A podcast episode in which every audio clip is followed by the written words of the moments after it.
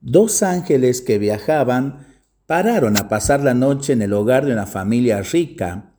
La familia era grosera y rechazó la estancia de los ángeles en el cuarto de huéspedes de la mansión.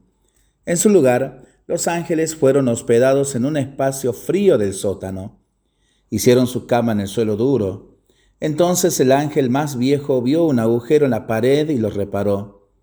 Cuando el ángel más joven le preguntó por qué lo hizo, el ángel viejo le contestó, las cosas no son siempre lo que parecen.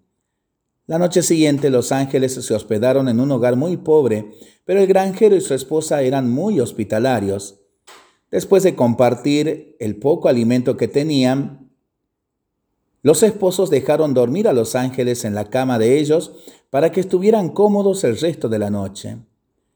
Cuando el sol salió a la mañana siguiente, los ángeles se encontraron al granjero y a su esposa muy tristes. Su única vaca, de la cual obtenían dinero por su leche, yacía muerta en el campo. El ángel joven se enojó y le preguntó al ángel viejo por qué permitió que esto sucediera. El primer hombre tenía todo y le, y le ayudaste. La segunda familia tenía muy poco y estaban dispuestas a compartir todo, y dejaste morir a su única baja. Las cosas no siempre son lo que aparentan, le contestó el viejo ángel. Cuando permanecíamos en el sótano de la mansión, noté que había oro en ese agujero de la pared.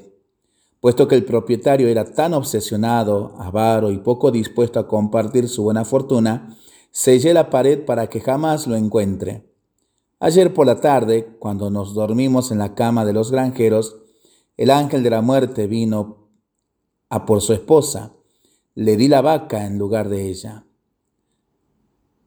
Moraleja, efectivamente, las cosas no son siempre lo que parecen. Para pensarlo y para rezarlo en familia y entre amigos, ¿no? Mientras lo hacemos, pedimos al Señor su bendición, le seguimos pidiendo por el fin de la pandemia y de las guerras, y nosotros responsablemente nos cuidamos y nos comprometemos a ser verdaderos instrumentos de paz que el Señor nos bendiga en el nombre del Padre, del Hijo y del Espíritu Santo. Amén.